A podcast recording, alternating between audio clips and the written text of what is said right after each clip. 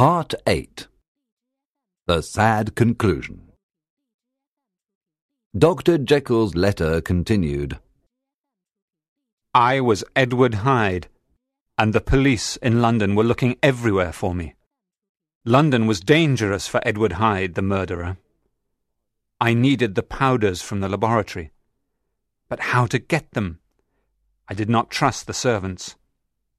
Then I had an idea. I remembered Dr. Lanyon. He could go to the laboratory for me. I went to a hotel, and I wrote a letter to Dr. Lanyon. I asked him to go to the laboratory and to bring the powders to his house. The doctor did what I asked. As soon as I took the powders in the doctor's house, I was Dr. Jekyll once more. When Dr. Lanyon saw what happened when I took the powders, he was shocked. My old friend was frightened of me. I went back to the laboratory. Now a terrible time began for me. Hyde was strong now, and he often came back. If I slept, I woke up to discover that I was Hyde. At the same time, Dr. Jekyll became ill and weak. Sometimes the powders did not work. Hyde and I lived together in the laboratory.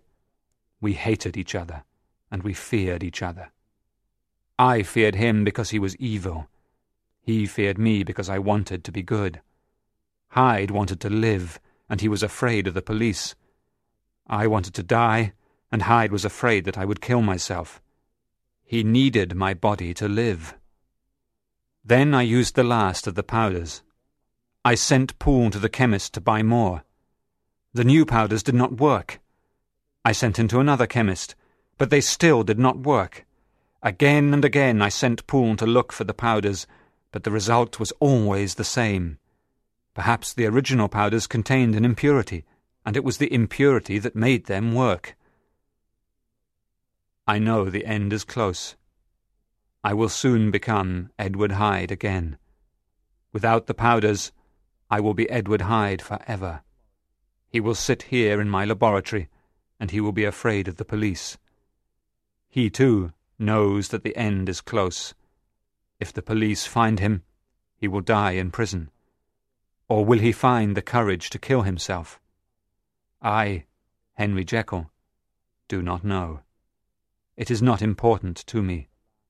These are the last moments of the life of your old friend. Now I will put down my pen and put an end to the unhappy life of Henry Jekyll.